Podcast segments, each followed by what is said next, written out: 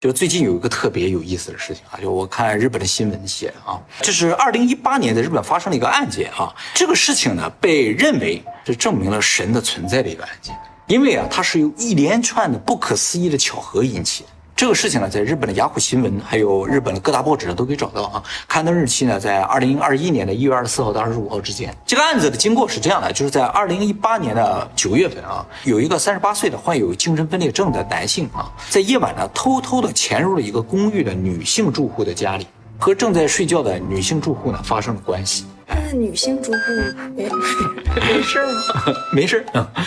这个男性和这个女性啊，互不相识。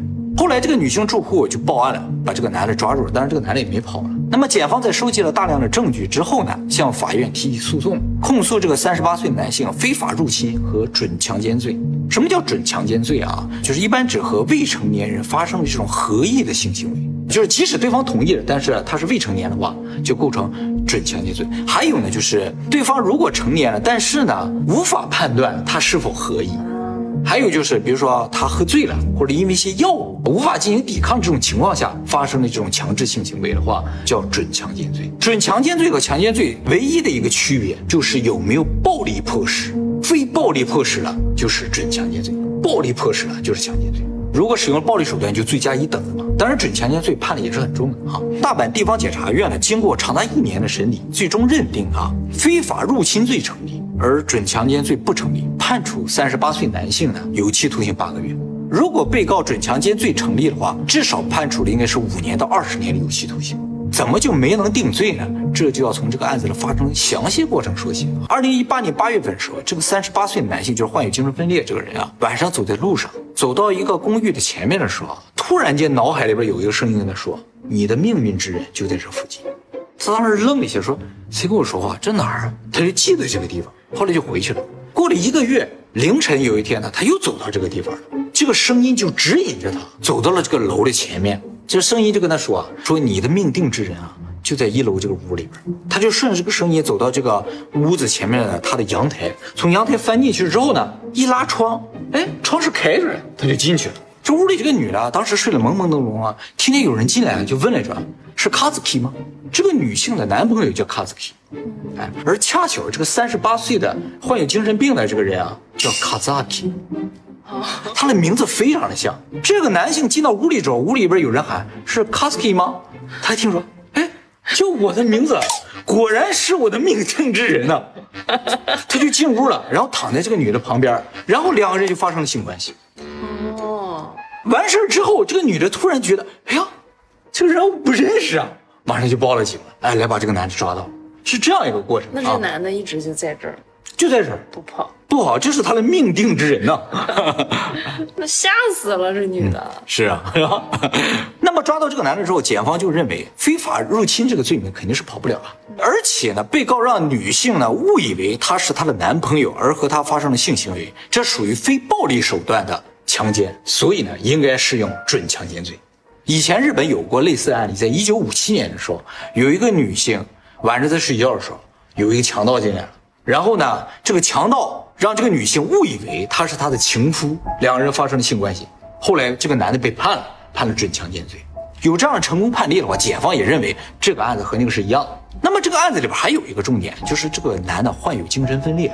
呃，如果考虑他有没有行为能力或者责任能力的话，就有可能判无罪嘛。但是如果考虑行为能力的话，就是要么就完全无罪，要么就完全有罪。不存在一半一半，就是你只要判了他非法入侵，就意味着他有行为能力。怎么这个准强奸就判不了呢？法院是这样解释：法院说，之所以被害人的女性会误以为这个男性是自己的男朋友，是被告人和被害者的男朋友的名字酷似造成，而被告并没有故意欺骗的成分。他确实听到好像喊他自己的名字嘛，他只是回答了一下而已，而且回答没有问题。而他也确实是跟着脑子里的一个声音来到这个地方，而且进到屋子里，屋子里又喊了他的名字，他就很理所当然。按照正常推理的话，这是没有任何问题的，合情合理。嗯，就是屋里的人认识他，他认为这是合理的，就无法定义为准强奸罪。那么这个事情究竟错在哪儿了呢？就错在脑子里这个声音。这个声音究竟是谁？他怎么就知道这个屋子里的这个女性的男朋友和他的名字是非常类似的？而且这个男的去了就可以打开窗进到屋子里面，在毫无违和感的情况下和对方发生关系。这无数的巧合都证明了他脑子里这个声音是知道点什么的。这个可能性，日本法院没有否决，就意味着间接的承认了神的声音是存在。但是也不是问妹的人呀。呃，是不是外面的一套？但是事实是他告了他呀。他告了他。那如果他们两个发生关系之后，嗯，啊，真的结婚了什么之类的？哎，不用结婚的，就是感觉还不错。那就真的是互相命定之人。好感，命定之人不一定是什么命，对吧？啊，所以日本法院这一判决，有些人认为间接的承认了神的存在，这是以往从来没有过的判例。就是有个人说啊，神让我去干了什么，然后就干了，结果没有判罪。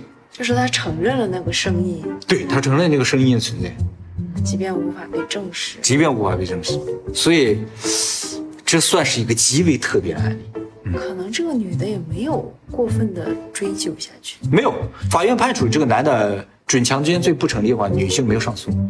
那卡兹基也没有上诉吗？卡子卡子应该上诉的，他是唯一的受害者。对对对，没错。有个声音告诉你去，你就会去吗？但是这个声音如果很明确的话，尤其是他说你是命定之人的话，你就会觉得哇，究竟是什么样的贵人在等着我啊，是吧？而且他去了，真的发生了一些好事情嘛？对他来说的话，八个月。对对，八个月接近，这 说不定也是命定，就是你命中要过这八个月，要渡劫。对，你在外面可能会有什么不好的事情，到里面去。哎，就是在科学界里是不应该存在巧合的，你必须有原因有结果，对不对？那你告诉我这个原因是什么？